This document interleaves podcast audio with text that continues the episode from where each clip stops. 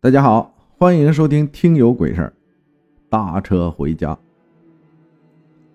一个大姐说的，她堂妹的故事。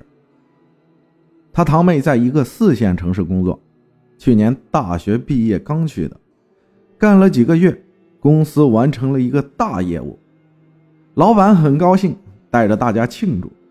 老板这个人啊，对吃很讲究，一说庆祝的时候，就告诉大家。县里的厨子一般做的不好吃，咱去县城边上的村子有一饭店，人家那厨子才是真厨子呢。反正是他花钱，去哪儿吃大家都听他的呗。于是几个有车的同事便带着几个没车的去了，一起去庆祝。几个去的女同事还以为吃完饭有别的项目。比如去唱歌啥的，但万万没想到，老板嗜酒如命，看见菜和酒就粘在那儿了。一顿饭一直吃到晚上十一点多，除了一个男同事，其他的男同事都酩酊大醉了。当然，老板也是如此。那么剩下的这些妹子怎么办呢？大晚上的怕不安全。老板趴桌子上吩咐那个没喝酒的哥们儿，叫他挨个送，就当加个班这哥们儿呢就开始送，七八个妹子他得送两趟，堂妹呢是第二趟。第一趟送完，他去接堂妹他们，老板还喊着：“送完他们回来接我们。”这车啊，三个妹子，两个都是本地人，小县城嘛，居民区比较密集。所以先送他们两个，堂妹呢自己租的房子图便宜，在靠近县城的边上，所以最后送她。上车后，堂妹和另一个妹子坐在后座。那俩妹子走后，男同事说：“你坐前面来吧。”堂妹呢有点胖，懒，便不想去。那哥们儿边开车边和堂妹聊天。按理儿说呀，县城不大。最多开十五分钟就能到，结果开了将近三十分钟还没到。堂妹呢也不着急，因为这个男同事特别磨叽，是全公司出名的。又开了一会儿，堂妹一看还没到，不耐烦地说：“你快点行不行啊？”这会儿开车的同事根本不理他，堂妹叫了几声都是如此。往窗外一看，四周都是雾。堂妹有点释然了，这哥们儿啊比较娘，所以胆子小，大雾当然不敢开太快。没人和他说话，刚才吃的也有点多，堂妹有点犯困了，不知不觉的睡着了。不知过了多久，突然觉得很冷，生生冻醒了过来。醒过来发现车已经停了，但是雾却没有散。唐妹问：“怎么不走了？”那哥们儿直直的坐在驾驶座上，一动不动，也不说话。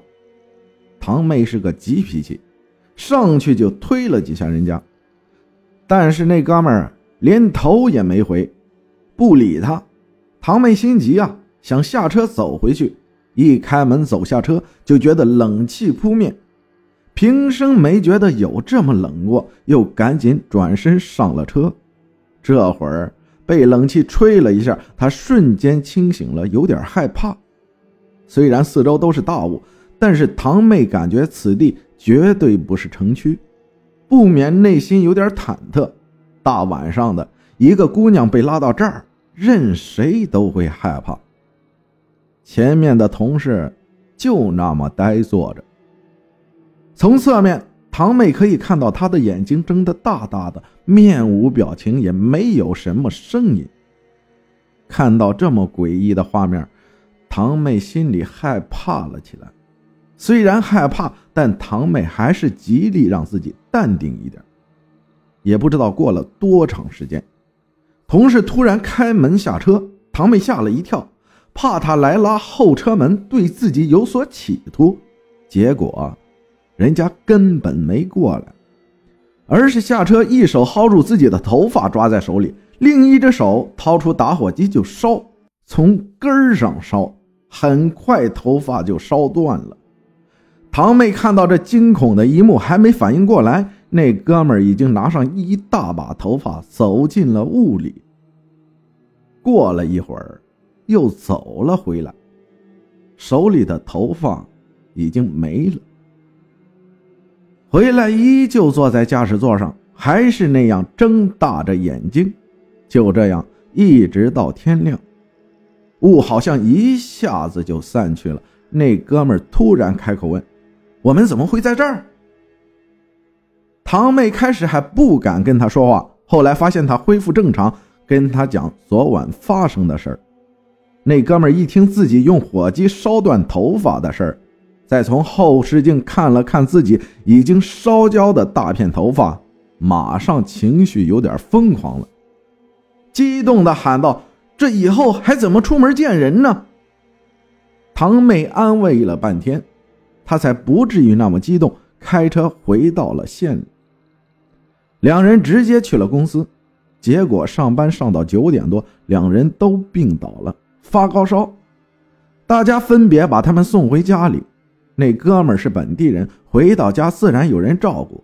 堂妹没人管，好在有几个很不错的同事，下班后会来看看他。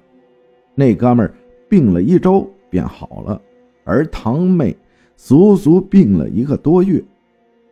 那哥们儿回家后，那个头型家里自然会问。他一五一十地将那晚发生的事告诉了家人，家里人听后给他找了个先生看了看。先生看过之后说，他们遇到了脏东西，不过那东西已经走了，虽说稍微伤害了他们，但是也不是特别厉害，那就算了吧。事情到这儿就结束了。堂妹呢，一个月之后也就回公司上班了。谢谢大家的收听，我是阿浩，感谢听友景暖年分享的故事。大家可以在评论区评论，这到底遇见的是个什么？再次感谢大家的收听，我们下期再见。